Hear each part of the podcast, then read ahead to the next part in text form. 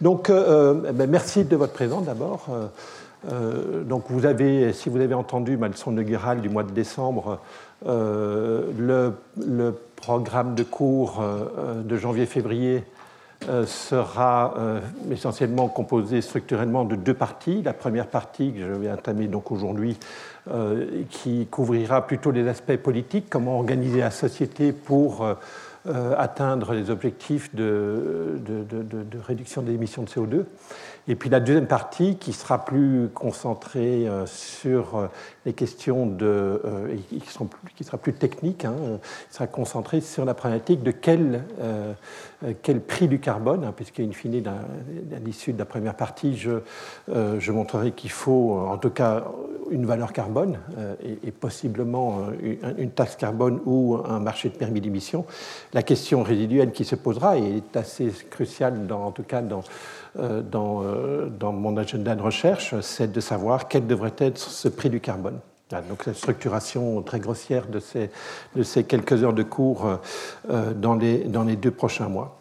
Donc aujourd'hui, je vais me concentrer sur une question qui me semble être importante, en particulier dans la perspective de, des débats que, que nous avons entre experts et au sein de l'opinion publique et avec les politiques, et de savoir au fond qu'est-ce que ça va coûter, euh, ces efforts de, de, transition, ces efforts, de réduction des émissions de CO2, euh, quels sont les coûts qui sont impliqués, que ce soit dans le secteur de l'électricité, que ce soit dans le secteur de la mobilité, voire de la sobriété. Alors je ne vais pas tout couvrir parce que finalement cette transition énergétique, elle va engager une myriade d'actions qui auront tous ces coûts et qui nécessitera pour chacune de ces actions une analyse relativement fine, si possible, de, ces, la structure de ces coûts pour essayer de repérer les actions qui sont les plus désirables à court terme.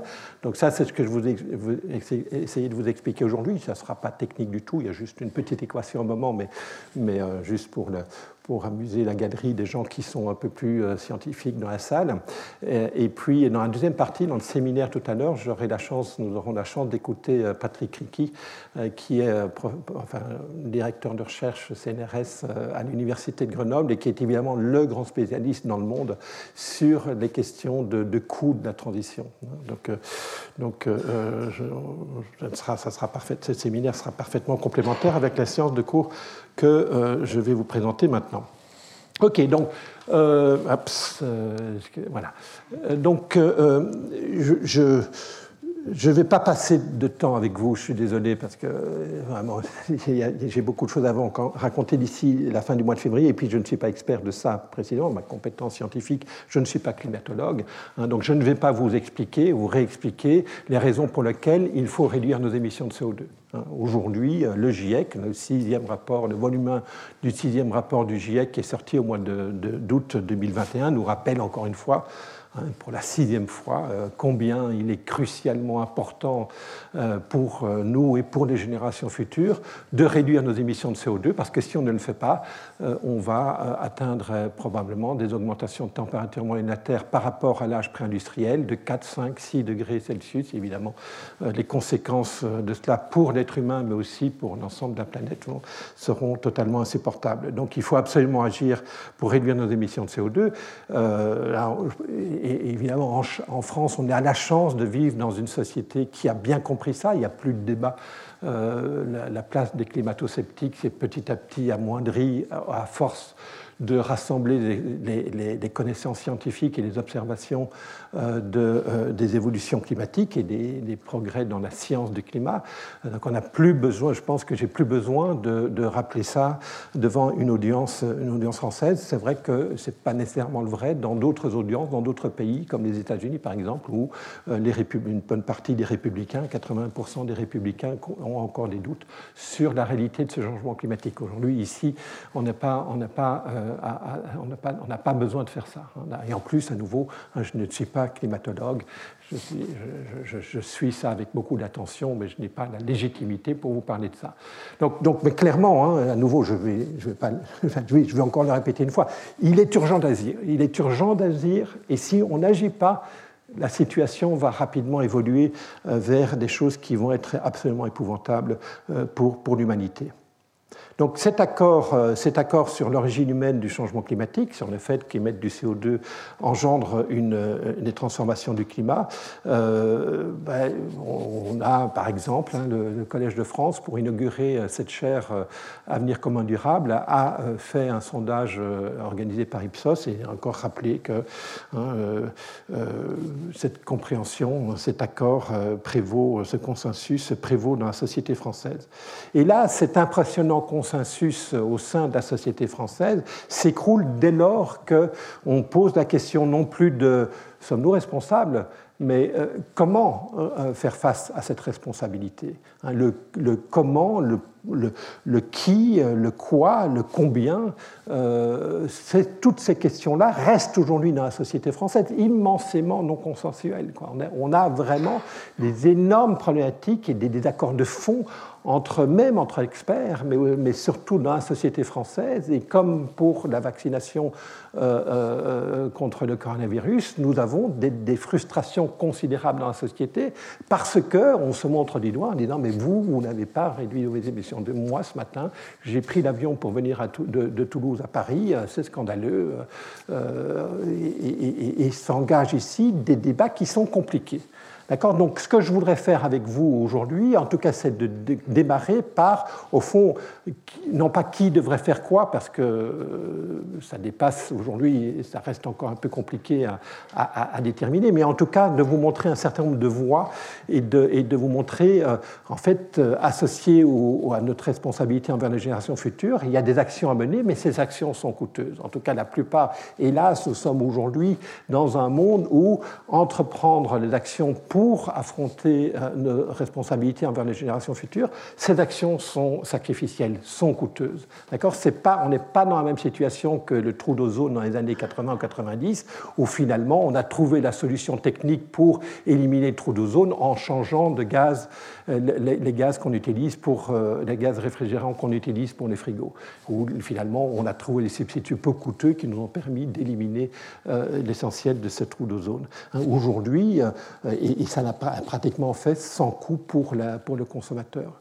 Pour le changement climatique, la situation est radicalement différente. Hein. Elle est radicalement différente parce qu'il va falloir radicalement transformer nos modes de vie, peut-être aller vers la sobriété, en tout cas dans certaines sobriétés, euh, euh, demander aux industriels de modifier leur mode de production, par exemple du système électrique, et une myriade d'autres choses. Hein. Peut-être me demander euh, demain de, venir au Collège de France enseigner en utilisant le TGV. Enfin, il n'y a pas de TGV à Toulouse, donc euh, peut-être me demander de loger la veille au soir et donc supprimer un certain nombre de réunions euh, que je fais le, mardi pour, pour la Toulouse School Economics, dont je suis le directeur général et qui m'occupe beaucoup de mon temps. voilà, toutes ces choses-là. quand on parle du nucléaire, quand on parle de l'éolien, quand on parle des transports aériens, il n'y a pas de. Vous voyez on, sait bien que le renouvelable, les énergies que ce soit le solaire, que ce soit l'éolien, est une réponse indispensable pour euh, répondre euh, à l'enjeu climatique en France. Et pourtant, on a une, opposition qui devient de plus en plus radicale envers euh, l'électricité éolienne. Et on va voir dans les élections, présidentielles à venir, euh, je pense, j'espère, ce débat, indispensable sur l'éolien. Aujourd'hui, il y a beaucoup de tensions sur ce sujet. Hein, euh, et, évidemment, derrière, en toile de fond, et je reviens sur mes frigos, euh, l'énergie, l'énergie c'est beaucoup plus important que le frigo. Hein. Le frigo, c'est très important, mais, l'énergie, euh, c'est la source de notre prospérité. avoir une énergie, avoir aujourd'hui au XXIe siècle des sources d'énergie qui sont peu coûteuses et faciles à utiliser, c'est euh, un élément de prospérité qui est, qui est absolument considérable. Hein. Il se pourrait que le coût de l'énergie double Hein, si on passe du système énergétique actuel auquel euh, que nous avons la chance d'avoir, avec finalement du pétrole qui n'est pas, très cher, hein. aujourd'hui le pétrole à la pompe, il n'est pas pardon, l'essence à la pompe n'est pas plus cher aujourd'hui que dans, les années, milieu des années 70. D'accord? Donc, donc il n'y a pas eu de. les coûts de l'énergie restent absolument, enfin, me semble très raisonnable. On peut parler du gaz naturel, hein, les, flambées des prix euh, sur, euh, les marchés internationaux aujourd'hui, en tout cas les, prix auxquels sont confrontés les Européens euh, par le gaz russe. ça reste encore raisonnable. On parle quand même d'un doublement du prix du coût de l'énergie quand on bascule du système énergétique actuel à un système complètement décarboné. Ici, l'énergie représente 10% de la dépense des ménages eh bien, c'est euh, à quantité d'énergie inchangée, il faudra euh, consacrer 20% du budget des ménages pour, pour, les demandes d'énergie. Donc, c'est, euh, un élément important. Et rappelons-nous quand même que l'existence de charbon, de gaz naturel et de pétrole ont fait depuis deux siècles en Occident une source importante de notre prospérité. Et donc, c'est accepter d'abandonner cette ces sources d'énergie peu cher, facile à utiliser pour aller euh, euh, capter des sources d'énergie et fabriquer des, énergies qui, sont, qui vont probablement plus coûteuses, en tout cas certainement beaucoup plus coûteuses avec les technologies qui prévalent aujourd'hui, et plus difficiles à utiliser. Qu'est-ce qu'on fait avec l'électricité Qu'est-ce qu'on fait quand on, est à 100% euh, solaire et éolien et que on ne, on, ne, sait pas stocker l'électricité, on ne sait pas stocker l'électricité de façon aussi massive qu'il sera nécessaire de faire dans les années à venir avec, euh, avec un tel mix électrique. Euh, ces questions sont importantes. Voilà, euh, pour, mettre les choses, pour mettre un petit peu les choses en, perspective, euh, je, vais commencer par un exemple infiniment simple, ou parmi les plus simples. Là, je reprends un slide que j'avais présenté euh, lors de la leçon inaugurale. C'est celle de, Jean Tirole, hein, qui a été euh, mon, collègue à Toulouse School Economics, prix Nobel euh, d'économie 2014, euh, et qui s'est fait caricaturer dans, je pense, le journal L'Express il y a quelques années, sur, sur, sur, cette question de quelle tomate doit-il acheter hein, il, il va au marché tous les, tous les samedis, il a au marché des Carmes à Toulouse, il a accès à des, à des tomates euh, biologiques de, issues de la production locale euh, et il a des tomates biologiques qui viennent d'Espagne. évidemment, le euh, que les coûts de production en Espagne sont, sont, plus faibles, il y a plus de soleil, c'est plus facile à cultiver des tomates là-bas que, chez nous. Euh, mais par contre, euh, donc elles sont moins chères, 1,75€ le kilo, alors que les tomates françaises sont à 2,30€. Évidemment, une des différences entre les deux, c'est que la tomate espagnole, elle a exigé d'émettre du CO2 parce que ces tomates ont été transportées par camion, et des camions relativement peu, euh, relativement polluants. et donc, Jean Tirole, qui est respectueux de l'environnement et qui voudrait faire, qui voudrait contribuer à l'effort collectif pour réduire les émissions de CO2, de dire au fond, est-ce que ça vaut le coup, est-ce que ça vaut le coup euh, d'acheter plutôt des tomates françaises euh, malgré qu'elles soient euh, comment, 55 centimes plus chères le kilo, parce qu'en en fait, en achetant 55, 55, centimes plus cher le kilo, je n'émets pas le CO2 que les tomates espagnoles vont engendrer par leur transport. Donc c'est voilà, une question très très simple et pour, pour illustrer hein, fait, la problématique de quelles actions faut-il entreprendre pour réduire nos émissions de CO2. Et évidemment, il y a une myriade d'autres décisions à prendre de cette nature. Est-ce que je dois prendre mon vélo plutôt que le bus pour aller sur mon lieu de travail euh, J'en passe des meilleurs. D'accord? Le problème est gigantesque. Là. La myriade d'actions à entreprendre par une myriade d'acteurs fait que tout ce qui est vert n'est pas nécessairement désirable à court terme. Il faut essayer de se concentrer sur les actions qui sont les plus impactantes et les moins coûteuses. D'accord? Parce que, bien sûr que l'objectif climatique est, est, essentiel, mais rappelons-nous le mouvement des Gilets jaunes. Il y a aussi la problématique du pouvoir d'achat. Et donc, il faut savoir manier les deux et chercher les actions qui sont les plus impactantes en termes de changement climatique à un coût acceptable pour euh, les, ménages, les ménages français. Donc, donc, et, ceci illustre ça. Est-ce qu'il faut accepter de perdre du pouvoir d'achat en échange de réduire les émissions de CO2 C'est ces questions-là qui sont aujourd'hui cruciales dans les débats de société. Hein, même chose pour la sobriété. Euh, faut-il exiger ou désirer que les ménages français baissent leur thermostat dans leur appartement l'hiver pour moins émettre de CO2, en particulier dans les appartements où la source énergétique est d'origine fossile? Ce sont des questions qui vont inéluctablement sortir dans la société tout ou tard. Réduire de 55% des émissions de CO2 d'ici 2030, en France, en Europe, ça ne va pas être de la tarte. Hein, euh, voyons le chemin parcouru. C'est par rapport à 1990 qu'on compte les, moins 55%. Qu'est-ce qu'on a fait comme chemin en 1900, entre 1990 et le 5, le 5 janvier 2022 eh Bien, Nous avons fait 22% de réduction des émissions de CO2, donc on a fait euh, un tiers, un peu plus d'un tiers du chemin. Donc nous allons devoir faire en 8 ans, nous allons devoir faire en 8 ans euh, euh, les deux tiers du reste. D'accord? Donc c'est un truc inimaginable. Enfin, je veux dire, euh, c'est très beau les politiques qui nous disent on a réussi à se mettre d'accord sur un accord de réduction des émissions de CO2 de 55% en 2030. Je vois jamais un politicien qui dit eh, du sang, des larmes et de la sueur, pour reprendre le titre de mon exposé aujourd'hui. Et ça va coûter, ce, ce, slide n'est qu'une toute petite illustration de cette problématique. Ah oui, alors, je, peux compliquer les choses. Hein. Je peux dire, ah oui, mais attention, la tomate française a été produite dans cerf qui a utilisé de l'électricité qui est en partie d'origine euh, gaz naturel. Euh, tout de suite, ça complique les choses. Hein. Euh, ou les producteurs espagnols utilisent peut-être des travailleurs clandestins maltraités euh, ou euh, euh, des, produits chimiques interdits en France. Bref, on peut, on peut complexifier et effectivement, Patrick Criqui, qui vous parlera tout à l'heure de tout ça, je vais vous présenter des exemples simples. et en fait qui sont compliqués, mais je vais présenter une version simple de cette complexité juste pour essayer de vous sensibiliser à au mode de calcul que les économistes développent pour essayer de répondre à ces questions-là. Euh, mais voilà, ce sont, euh, ce sont des questions qui restent euh, infiniment compliquées, même quand on prend le cas extrêmement simple de la tomate espagnole versus la tomate française.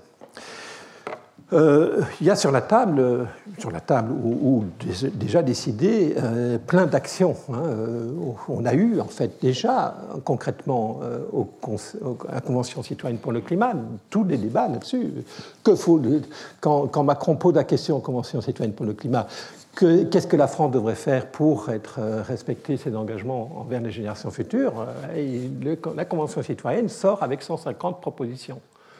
Alors j'en ai listé un certain nombre parmi celles que je comprends le mieux. Euh, je pourrais reprendre chacune d'entre elles et, faire l'analyse de quel coût est associé à cette action-là. Je prends la, première. Je prends la toute première, c'est interdiction du chauffage des terrasses de café. Euh, évidemment, ça paraît complètement évident que c'est complètement dingue de chauffer les terrasses sans, toit et donc la chaleur monte vers le haut euh, rapidement et donc produit produit euh, de la chaleur avec, euh, avec une déperdition qui est absolument phénoménale. Donc, a priori, ça paraît complètement débile de faire ça. Et pourtant, les, cafetiers, ils ont besoin de ça. Enfin, pour eux, ça serait une perte, ça serait une perte économique de les obliger, et c'est ce qui va être fait, je ne sais pas quel est le timing de ça, euh, ben, ça a été décidé dans la loi euh, climat et résilience, il me semble, hein, euh, on, va, on, va, interdire aux cafetiers d'utiliser des chaufferettes en extérieur, ben, pour eux c'est une perte économique, et on pourrait essayer d'estimer cette perte économique et voir si ça vaut le coup par rapport au, au, coût lié au fait que cette, ce truc est extrêmement inefficace d'un point, point de vue de production de chaleur. Bah, hélas, euh, le Parlement en charge de l'évaluation euh, des projets de loi n'a pas fait ses calculs, hein, pas fait ses calculs, euh, et a, pris ses décisions un petit peu avec un bandeau sur les yeux, et, sous recommandation de la Convention citoyenne pour le climat. Bien ça, le citoyen, les 150 citoyens choisis au hasard, je ne pense pas que beaucoup ont la compétence de faire ces calculs. Et, d'ailleurs, euh, les économistes ne sont pas encore vraiment attachés, euh, en particulier au niveau de détail qui est décrit là comme, euh, comme les chaufferettes pour les cafetiers. Hein. nous avons aussi un pacte vert. Alors ça, c'est pas encore décidé. Le pacte vert européen. Donc le 14 juillet 2021, la Commission européenne a proposé un, un ensemble de packages, en fait, un package qui contient une 8, 12, 11, je ne sais plus, sous-packages qui tentent à répondre à la, à la, problématique de comment atteindre les moins 55% que le Parlement européen a voté au début de l'année 2021.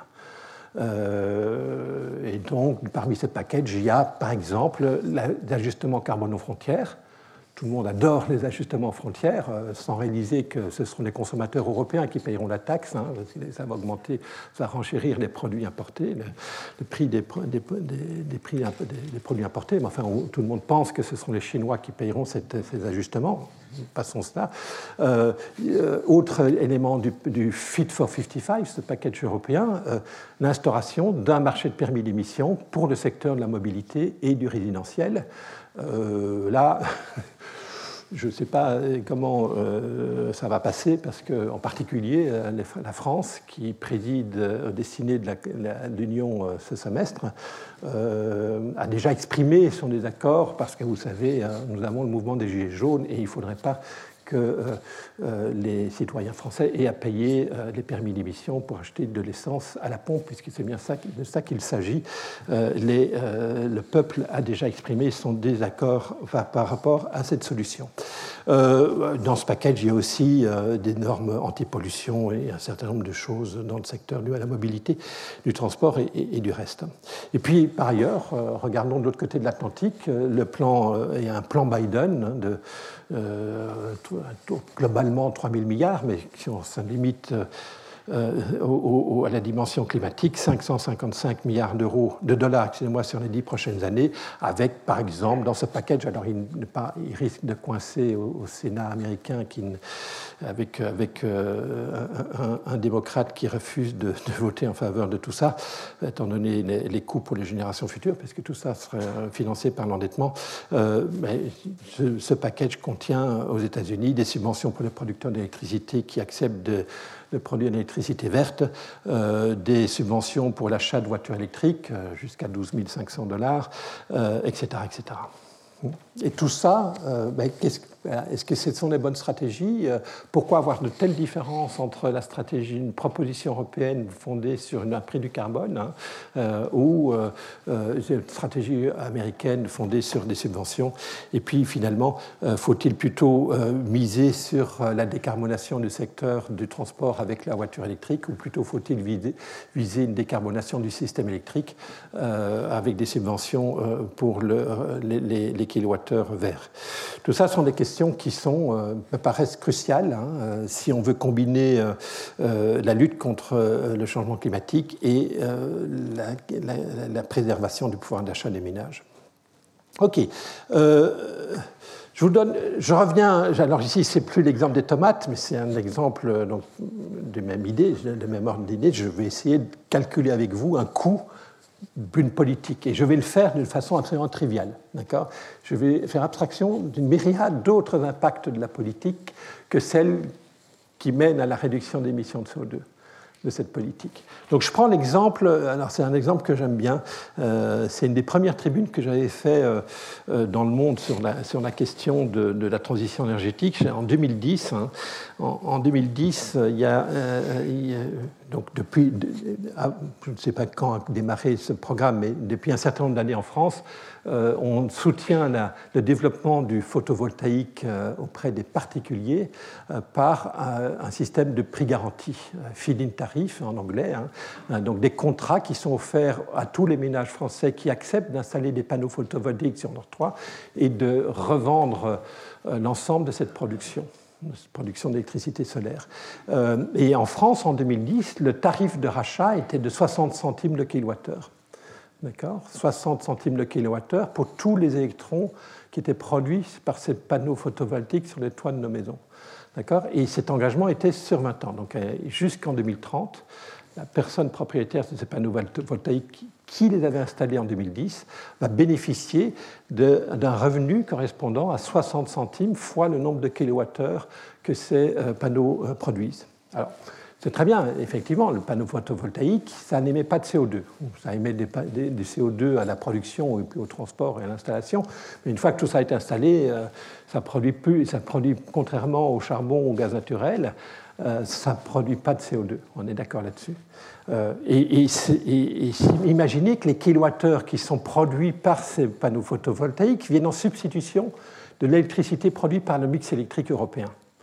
Si je prends le mix électrique français, j'ai un petit problème parce que essentiellement le, mix électrique euh, français ne produit plus de CO2, produit très peu de CO2. Euh, donc je vais mettre euh, plutôt, je vais essayer de, faire le truc le plus favorable possible pour les panneaux photovoltaïques et je vais faire une hypothèse favorable qui est ces électrons sont en substitution des électrons, qui, sont, qui sont engendrés par le mix électrique européen. Sachez que le mix électrique européen, il a un coût autour de 6 centimes le kilowattheure et il y met 296 grammes de CO2. D'accord? Qu'est-ce que ça veut dire?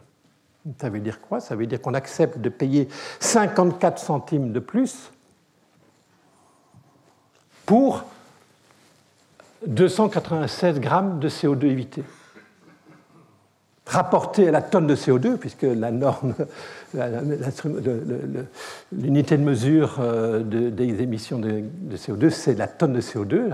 ramené à la tonne de CO2 évité, ça vous donne, euh, c'est une simple règle de 3, euh, ça vous donne, je ne sais plus, 1820 euros la tonne de CO2 évité. Donc, donc en 2010 et jusqu'en 2030, le citoyen français a accepté de payer 1820 euros la tonne de CO2 dans ce système-là. D'accord? Alors 1820 euros la tonne de CO2, ça ne vous dit peut-être pas grand-chose. Je vais vous donner un exemple suivant qui vous montre une autre action qui, elle, a un des coûts beaucoup plus faible. Euh, j'aurais pu aussi faire le calcul, et je l'ai fait à la leçon inaugurale. Euh, c'est un peu rigolo, je me suis amusé à faire, à estimer le, nombre de, grammes de CO2 émis par kilo de tomates espagnoles et calculer, euh, étant donné que Jean Tirole accepte de payer 55 centimes le, kilo de tomates françaises, le coût pour lui d'avoir fait cet effort en termes de combien il a payé par tonne de CO2 évité. D'accord bah, Ici, on est à 1820.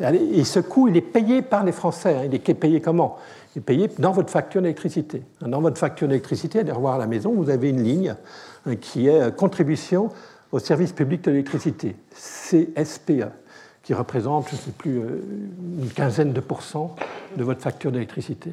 Et cette, cette contribution au service public de l'électricité, que tous les consommateurs d'électricité français payent, euh, eh bien, il, sert à, compenser les producteurs d'électricité qui euh, rachètent cette électricité à 60 centimes plutôt qu'au coût de production, euh, à leur coût de production. Alors aujourd'hui, les nouvelles sont un peu meilleures. c'est plus 60 centimes. Aujourd'hui, si en 2021, 2022, je ne connais pas exactement les prix en 2022, mais en 2021, le, le tarif de rachat était de de, 17,9 centimes le kilowattheure. Donc on a quand même divisé par 3 euh, le coût de rachat, mais on est quand même trois fois au-dessus du coût de production d'électricité du mix européen. Hein, donc ça continue à être coûteux, hein, le photovoltaïque, mais malgré les, les, progrès technologiques, ça reste coûteux hein, de remplacer du mix électrique européen par du photovoltaïque français. C'est vrai dans tous les pays, en tout cas tous les pays, euh, peut-être pas pour les pays les plus euh, ensoleillés, mais pour la France, ça reste vrai. Ok, donc ça c'est un exemple. Donc retenez 1820 euros la tonne de CO2 évité. Maintenant, je vais prendre un autre exemple. Euh, le deuxième exemple, le deuxième exemple, c'est le, remplacement du charbon dans le mix électrique. Excusez-moi, je reste dans la problématique électrique elle est considérable. Hein. L'électricité, ça représente une part importante, très importante de, l'énergie française. Et, on imagine bien hein, que dans, dans, une économie complètement décarbonée, on passera par ça passera par l'électrification de la mobilité et du résidentiel, d'une façon ou d'une autre. Donc évidemment, la façon dont on produira l'électricité dans les décennies à venir sera encore plus importante avoir une problématique encore plus importante qu'elle ne l'est aujourd'hui. donc, donc euh, euh, en France, en, France, on n'a plus que, je ne sais plus, l'année dernière, encore trois centrales au charbon euh, en, activité, une activité ponctuelle. Les, centrales au charbon sont utilisées uniquement en pointe. Hein. Je crois que la fermeture de la dernière est annoncée pour cette année ou l'année prochaine. en Pologne, 90% des électrons, produits par le mix électrique polonais, c'est du charbon. En Allemagne, 45% des électrons produits dans le mix électrique allemand, c'est du charbon. Hein, donc, euh, donc, en France, on a perdu cette idée que le charbon a un rôle important, mais dans d'autres pays européens, c'est un élément essentiel de, euh, du système électrique euh, de ces pays.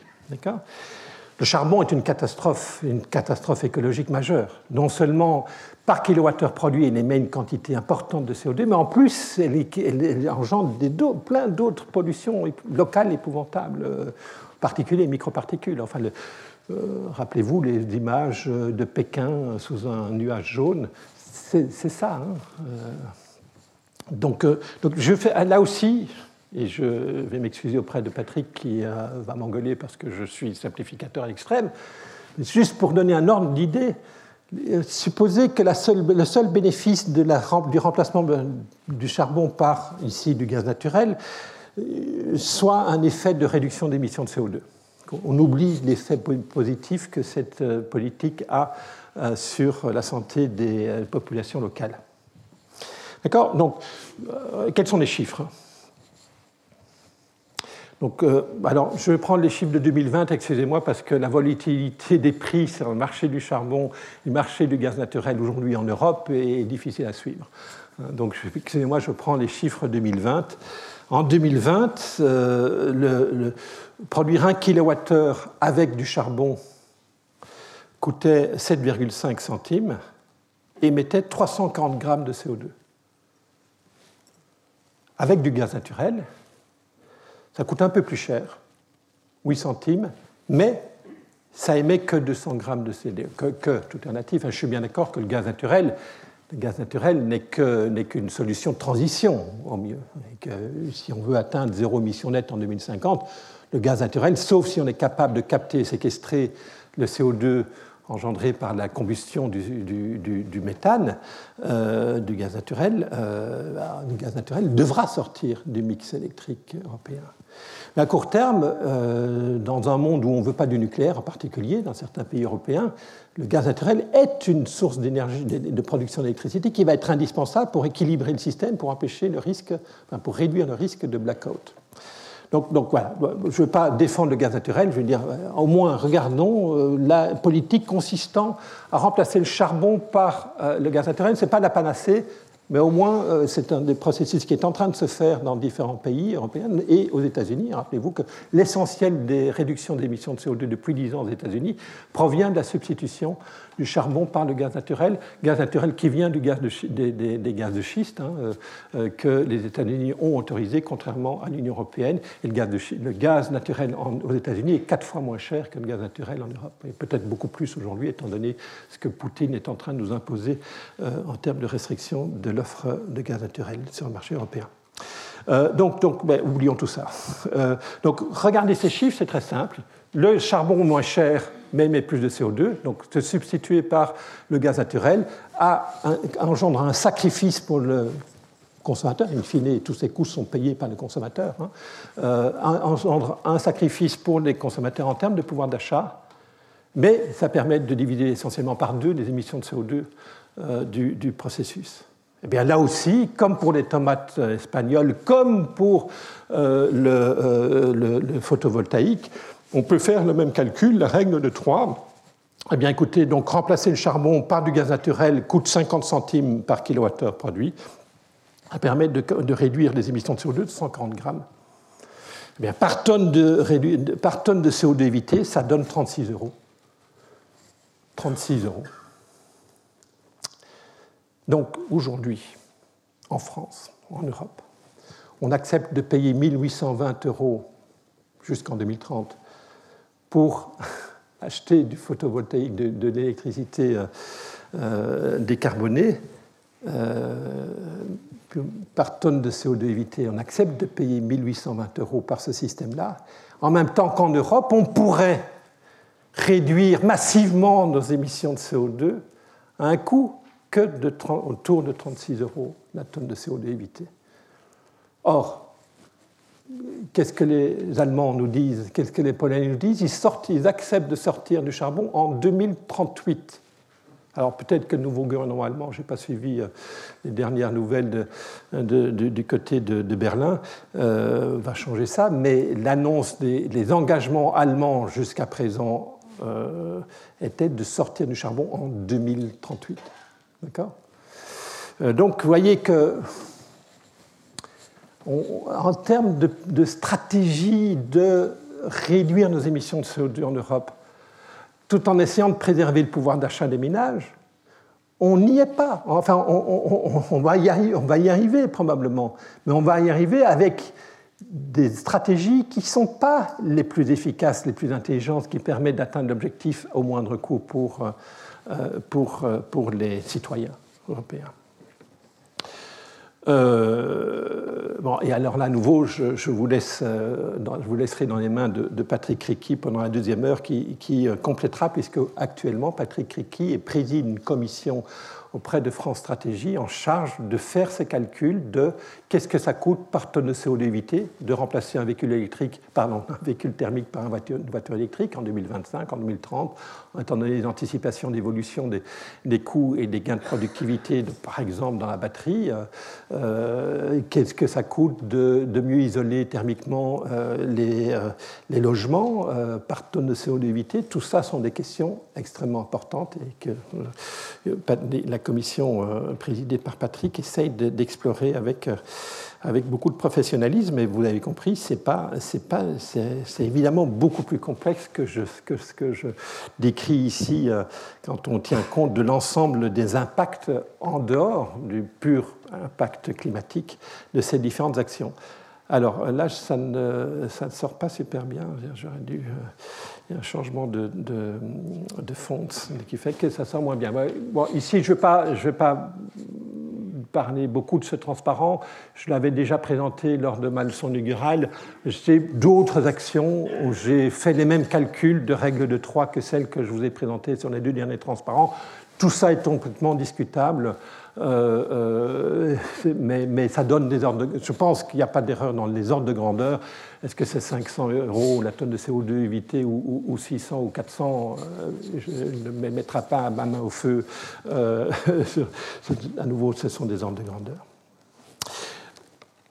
Et là aussi, donc, ici c'est trois transparents, une question de trois transparents. Ça, c'est un transparent qui, que je reprends du, je crois qu'il est, utilisé dans le rapport Blanchard-Tirol euh, qui, euh, qui, dans le chapitre euh, sur le climat, discute cette thématique de, de, valeur carbone et de, de coût par tonne de CO2 évité. Ici, c'est des exemples, je suis désolé, c'est en anglais, mais que j'ai repris dans la littérature scientifique, qui mesurent pour des problématiques de, de, de, de ciment, de, ciment, de production de ciment et de production d'acier, euh, les coûts par tonne de CO2 évité de remplacer euh, le processus de production d'acier, par exemple, qui émet beaucoup de CO2 étant donné qu'elle utilise le charbon pour organiser euh, cette production euh, par des systèmes, euh, des systèmes qui sont fondés sur l'électricité verte.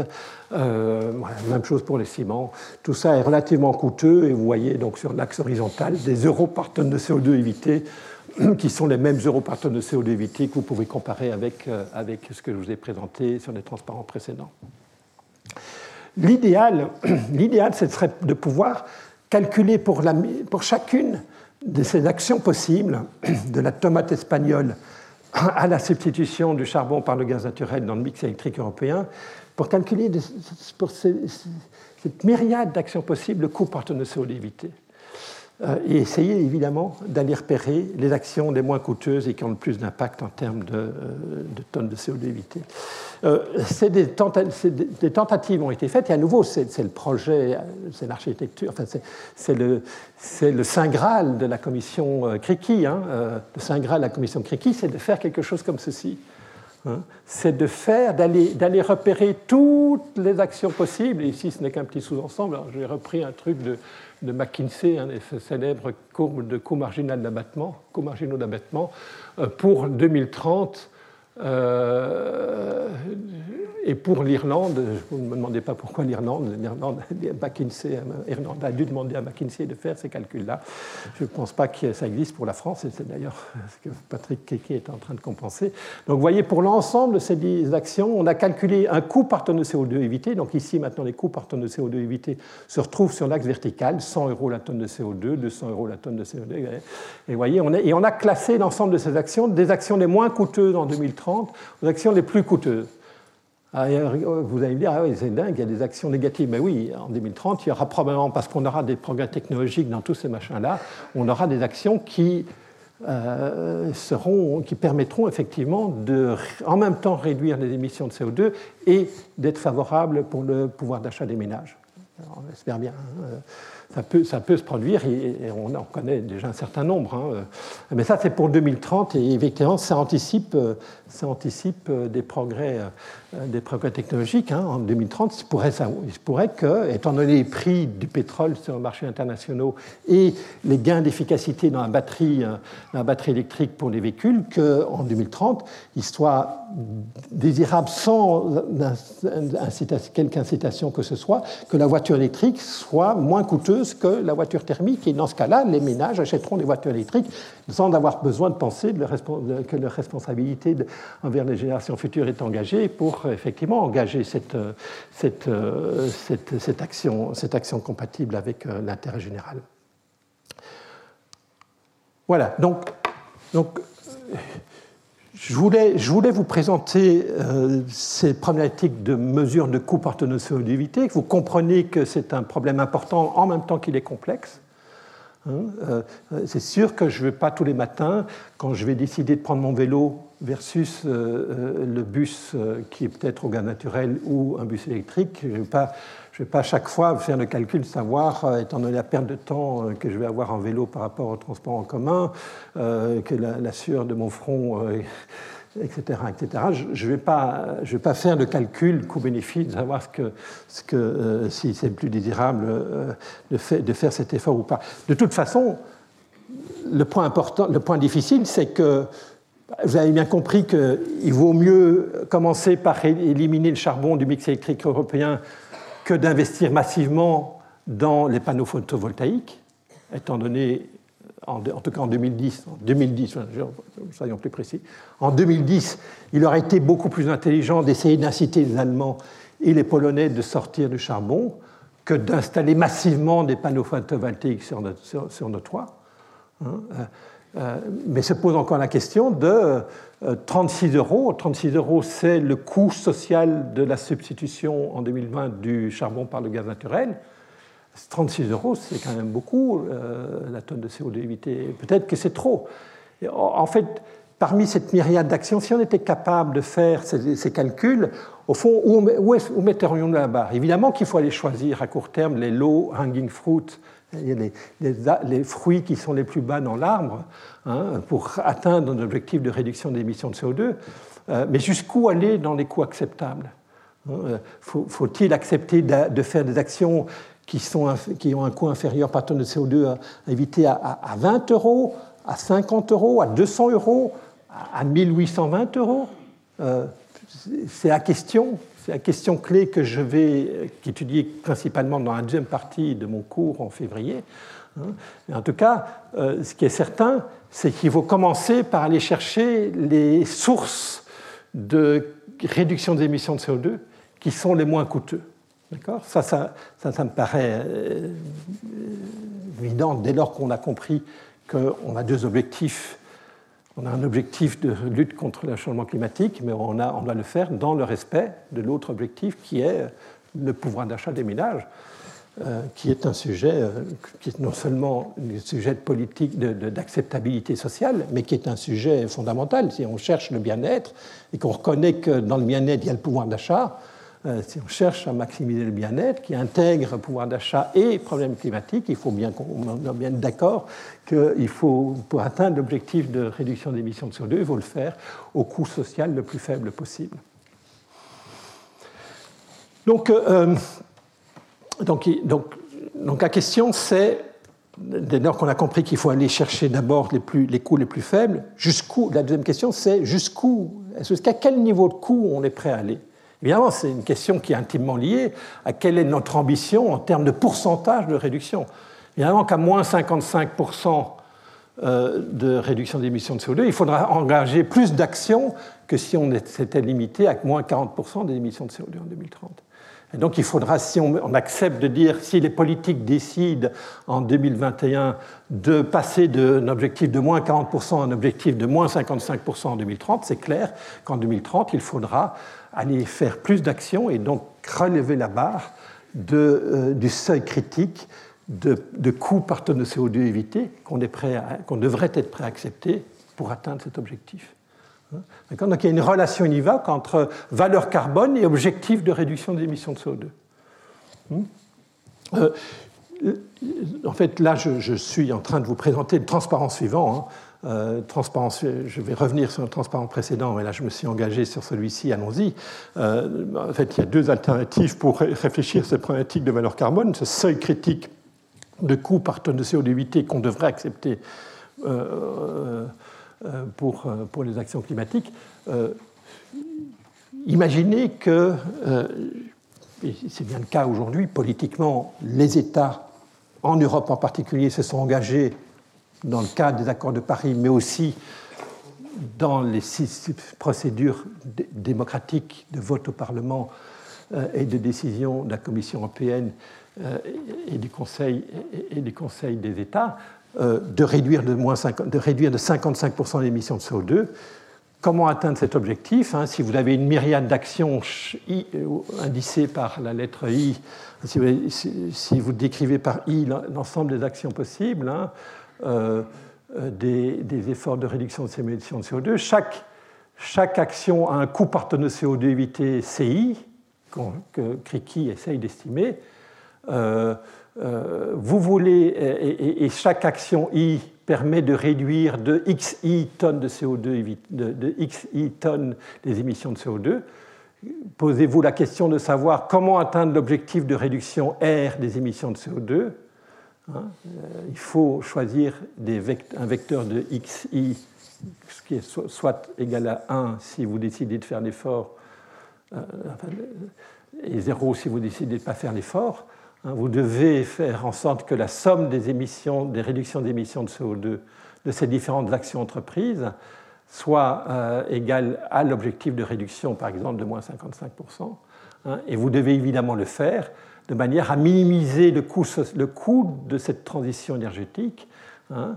Vous devez résoudre ce problème de minimisation des coûts sous l'objectif climatique qui, est initialement, euh, qui a été fixé politiquement. Et la solution mathématique de ce problème, c'est d'aller choisir xi égale 1 euh, dès lors que euh, CI, le coût par de CO2 évité, est inférieur à, au, Lagrange, au multiplicateur de Lagrange associé, à la contrainte, hein, que je vais appeler valeur carbone. Hein. Donc, donc, la solution de ce problème mathématique, c'est de choisir tout, de mettre xi égale 1 pour tous les, euh, pour tous les efforts, pour toutes les actions i qui ont un CI inférieur à la VC, à la valeur carbone. D'accord? Et cette valeur carbone, c'est juste le multiplicateur, multiplicateur de Lagrange associé à la contrainte. Donc, euh, donc bon, c'est ce que je vous ai dit tout à l'heure. Hein. euh, il faut commencer. Si vous avez un objectif climatique euh, et vous voulez le, le, faire en minimisant le coût social de, de, cette, transition énergétique, eh bien évidemment que vous devez aller choisir toutes les actions qui ont un coût inférieur à un seuil critique. Et ce seuil critique, il est croissant avec l'objectif, de réduction des émissions de CO2. Donc ça, c'est, euh, le, cas simple. Les économistes voudraient faire mieux. Les économistes, ils n'ont pas en tête qu'on euh, a un objectif de moins 55%. Ils voudraient optimiser aussi les 55%. Et au fond, quel est le bon niveau d'ambition de réduction d'émissions de CO2 pour l'Europe? Pour le monde, en fait. Et, euh, la façon dont on raisonne est de dire, ben, en fait, et je reviendrai largement à la séance prochaine sur ce point-là, en fait, il faudrait mettre en exergue le coût de l'action de réduction d'émissions de CO2 avec le bénéfice sociétal de cet effort et de choisir toutes les actions qui ont un coût sociétal inférieur au bénéfice sociétal. évidemment, ça paraît simple, hein, quand vous prenez des décisions, vous, comparez les coûts et les bénéfices, et vous prenez des décisions qui permettent de enfin, qui sont telles que les bénéfices euh, sont, sont supérieurs aux coûts. C'est simplement la transmission de cette règle simple de la bonne gestion budgétaire des ménages au niveau collectif. Rien d'autre que ça. Sauf que le problème dans ce cas-ci, c'est que le, le coût, il est privé, et le bénéfice, il est sociétal. Et il est surtout pour les générations futures. Quel est le bénéfice? Quand je vous ai dit je remplace euh, euh, du, charbon par du gaz naturel, j'ai un coût, 36 euros la tonne de CO2 évité. Quel est le bénéfice sociétal de cette réduction d'émissions de CO2 Ça, c'est un, terrible sujet. Et à nouveau, là aussi, Patrick Ricky a beaucoup travaillé là-dessus euh, en développant des modèles intégrés qui, étudient la dynamique, qui intègrent dans les modèles climatiques des, modules économiques pour essayer de voir comment, quand je réduis d'une tonne de CO2 mon notre émission, nos émissions collectives euh, euh, aujourd'hui, comment ça va réduire les dommages climatique que c'est euh, porté dans les 200 prochaines années, l'ensemble du cycle carbone dans euh, l'écosphère. Hmm. c'est une, question, très compliquée. Hein. C'est une, question très très compliquée. Et William Nordos, je vais associer à Patrick Ricky le nom de William Nordos, qui est notre collègue de l'université de, Yale, qui a obtenu le prix Nobel en 2018 pour avoir travaillé toute sa vie euh, dès les années 70 sur la problématique de répondre à cette question quel est le bénéfice de réduire nos émissions de CO2 On est d'accord, il faut réduire nos émissions de CO2. Pourquoi on veut réduire nos émissions de CO2 On veut réduire nos émissions de CO2 parce qu'on veut euh, enfin, imposer moins de dommages climatiques euh, dans les 200 prochaines années liés à ces émissions de CO2. Et donc, eh au coût, il faut, il faut comparer les coûts aux bénéfices et donc, voyez que là aussi, j'en conclus une règle, il faut réaliser tous les efforts de réduction des émissions de CO2 qui sont inférieurs à un seuil, mais ce seuil n'est plus le multiplicateur de Lagrange associé à un objectif exogène de réduction des émissions de CO2 à l'adapter, mais plutôt euh, ce, ce, seuil est la bénéfice sociétal de réduire d'une tonne de CO2 nos émissions de CO2 aujourd'hui. Donc ça, à nouveau, la deuxième partie de mon cours sera entièrement consacrée à cette problématique de comment est-ce que je mesure, comment est-ce que je mesure euh, ce bénéfice sociétal de réduire nos émissions de CO2 euh, d'une tonne. Mais pour cette première partie du cours, au mois de janvier, je n'ai pas besoin de répondre à cette question de quelle est la valeur de VC, j'ai juste besoin de savoir qu'elle existe, hein, euh, et, pour réfléchir avec vous ensuite comment je vais faire en sorte qu'en pratique, dans la société française, dans la société européenne, dans le monde, on va effectivement réaliser tous les efforts de réduction d'émissions de CO2 qui ont un coût inférieur à ce bénéfice sociétal ou à ce multiplicateur Lagrange que, que je vais dans les deux cas appeler valeur carbone. Valeur carbone, c'est le seuil critique qui euh, est tel que si chaque action considérée, si son coût sociétal est inférieur par tonne de CO2 évité est inférieur à cette valeur carbone, je considérais qu'il est socialement désirable de euh, réaliser cette action. Maintenant, est-ce qu'en pratique cette action sera mise en œuvre? C'est la question que les économistes étudient depuis très longtemps et qui est résolue en, passant de la notion de valeur carbone à la notion de prix du carbone, où on va envoyer des signaux de prix aux ménages, aux acteurs, aux entrepreneurs, aux entreprises, à l'État en disant euh, vous voulez mettre du CO2, vous devrez payer tel prix. Bon, je ne vais pas rentrer, je suis en train de déflorer la science suivante, hein, mais à ce stade-ci, je voulais juste euh, vous convaincre que euh, si on veut rationaliser notre stratégie de lutte contre les émissions de CO2, il faut nécessairement passer par la notion de valeur carbone. Ne pas passer par la notion de valeur carbone induit des, catastrophes comme celle de euh, massivement investir dans les panneaux photovoltaïques en 2010, qui engendrent des coûts pour la société qui sont euh, combien, 50 euh, fois supérieur à ce qu'on aurait pu faire en convainquant les Allemands et les Polonais de réduire, de remplacer le charbon par le gaz naturel.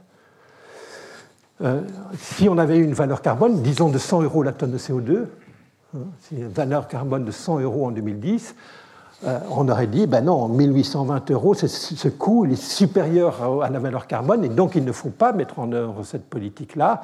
Et on aurait même, en même temps dit aux Allemands, regardez, euh, la substitution du charbon par le gaz naturel a un coût de 36 euros la tonne de CO2, c'est inférieur à 100 euros, donc en tout cas il est socialement désirable que vous fassiez cet effort.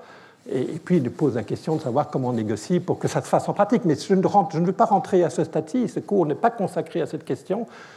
La question de la mise en œuvre de comment organiser la société pour faire en sorte que toutes les actions socialement désirables soient effectivement mises en œuvre. Ah, ce n'est pas la question que je pose aujourd'hui. La question que je pose aujourd'hui, c'est essayer de décrire une méthodologie qui permette de, déterminer si oui ou non l'action X ne plus interdire la tomate espagnole sur un marché, euh, sur le marché toulousain euh, est, une, est une action qui est socialement désirable. D'accord? Et pour cela, il faut comparer les coûts et les bénéfices, et donc il faut mettre une valeur sur le carbone. Quand je vous parle de valeur du carbone, soyons clairs, je ne vous parle pas de taxe carbone à ce stade-ci. Hein vous pouvez être contre la taxe carbone, mais vous êtes quand même forcé de reconnaître que mettre une valeur sur le carbone, mettre une valeur sur des choses qui nous sont chères, comme la qualité de l'environnement, c'est, en dehors de tout raisonnement sur euh, les, mérites du capitalisme, de l'économie de marché ou de n'importe quoi, mettre une valeur sur le carbone, c'est un truc qui est indispensable si on veut rationaliser nos décisions de transition énergétique.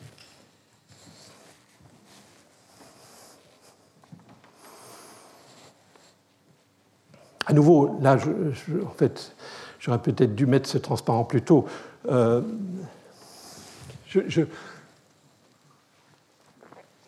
vais reprendre un autre exemple euh, qui a été développé par le Conseil général au développement durable, euh, CEDD, euh, qui a fait une analyse en 2018 sur le passage de la vitesse maximale de 130 km/h à 110 km/h sur les autoroutes. Vous savez que c'était une des 150 propositions de la Convention citoyenne pour le climat, et c'est une des trois propositions qui a été recalée d'entrée par Emmanuel Macron. Pourquoi? Parce qu'il avait sous la main un rapport qui expliquait que le passage de 130 à 110 n'est pas socialement désirable. Il n'est pas socialement désirable parce qu'il engendre des coûts sociétaux supérieurs aux bénéfices sociétaux.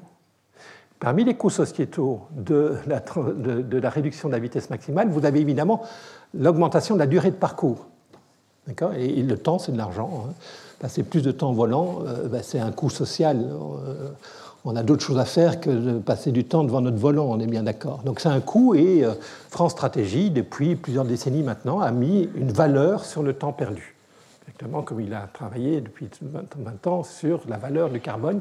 Il a aussi travaillé sur la valeur du temps perdu. Et je ne vais pas rentrer dans les détails. Euh, euh D'ailleurs, je ne sais plus, c'est autour de 10 euros l'heure, je ne sais plus. Euh, il a aussi euh, passé de 130 à 110 permettre d'épargner des vies. dans des on a évité des accidents mortels sur l'autoroute. Et la France, euh, CEDD, a aussi calculé, euh, parce qu'on a des économistes qui travaillent là-dessus depuis longtemps, on a des statistiques, on sait bien de combien, euh, en espérance, passer de 130 à 110 km/h comme vitesse maximum va permettre d'économiser, enfin de, sauver des vies. Et on peut mettre une valeur sur la vie humaine. en France, euh, en France, on, met une valeur à 3 millions d'euros, maintenant sans doute un peu plus, 3 500, 000 j'imagine, étant donné que ces 3 millions datent maintenant d'une quinzaine d'années, je pense. Hein. Euh, euh, et donc, on, a mis une valeur sur ces, trucs-là, comme on a mis une valeur sur le carbone. Réduire la vitesse au volant, c'est aussi réduire les émissions de CO2, c'est aussi réduire la consommation, et on peut mettre un prix sur le pétrole. bref, et on a, fait, on a regardé tous ces coûts et ces bénéfices, et le CEDD en a conclu que euh, passage de 130 à 110, étant donné finalement que le point essentiel là-dedans, ce n'est pas les émissions de CO2, c'est les vies gagnées. Et passage, étant donné la, sécurité déjà importante sur nos autoroutes françaises, passer de 130 à 110 ne permet pas de, gagner beaucoup de vies. Et donc globalement, le passage de 130 à 110 n'a pas, a plus de coûts sociaux que de bénéfices sociétaux. D'accord Et donc, la, la, Commission avait conclu qu'il ne fallait pas euh, mettre en œuvre ce truc-là, contre l'avis d'ailleurs qui est arrivé après, évidemment, de la Convention citoyenne pour le climat, qui probablement n'avait pas lu d'abord d'ailleurs le rapport, le rapport du, Conseil euh, développement durable. Euh, par contre, le même rapport fait le même calcul pour le passage de 90 à 80 km/h sur les routes nationales. Hein, c'était avant mouvement des Gilets jaunes et c'était avant la décision politique de, faire cette, euh, cette, réduction de la vitesse maximum. Et là, sans surprise, il a conclu à l'inverse, passage de 90 à 80, à des bénéfices sociétaux qui sont supérieurs aux coûts sociétaux. Pourquoi? Et là, parce que là aussi, l'élément essentiel n'est pas les réductions d'émissions de CO2 attendues, c'est le fait que là, étant donné la mortalité de nos, routes nationales, le passage de 90 à 80, avec une valeur de la vie humaine à 3 500 000, avait des bénéfices, qui en particulier dans ces dimensions-là, qui l'emportaient sur le coût euh, du temps perdu euh, dû à la, réduction de la vitesse maximum. Voilà, donc vous voyez, c'est des calculs qui ne sont pas complètement simples, qui nous forcent à mettre des valeurs sur des choses qui nous sont chères. Le temps perdu, euh, les vies humaines, la valeur carbone, euh, j'en passe des meilleurs. Hein. mais évidemment, hein, je, le dis pour, parce que j'ai aussi pas mal contribué au débat sur euh, la vaccination et le, confinement, euh, pour rationaliser des décisions collectives comme le confinement, comme la vaccination, comme la lutte contre le changement climatique. On ne peut pas, on ne peut pas avoir des, débats rationnels sur ces sujets si avant tout on n'est pas capable de mettre des valeurs sur les choses qui nous sont chères. Et la valeur carbone fait ça, la valeur humaine fait ça. On ne peut, prendre la, problématique de la pandémie. Comment voulez-vous raisonner euh, une, problématique de confinement, de vaccination dans, un débat démocratique si on ne se met pas d'accord sur la valeur qu'on accorde aux choses Et des choses aussi critiquement importantes dans notre société que la valeur qu'on accorde à la vie humaine, le problème du changement climatique, il est du même ordre de grandeur. Qu'est-ce qu'on est prêt à payer? Quelle, valeur on accorde à l'environnement, au climat que nous offrirons aux générations futures? La réponse à cette question se traduit dans une valeur carbone. Voilà, je pense que oui, il est l'heure, j'ai passé l'heure, donc on va faire une je, je vous remercie beaucoup. Euh, maintenant, donc cette deuxième heure va être consacrée à une présentation et un débat, j'espère, euh, euh, avec la salle sur ces sujets et après la présentation de, Patrick sur, les coûts de la transition énergétique. Voilà, donc ça, on va prendre deux minutes pour que Patrick puisse monter sur le. sur le merci.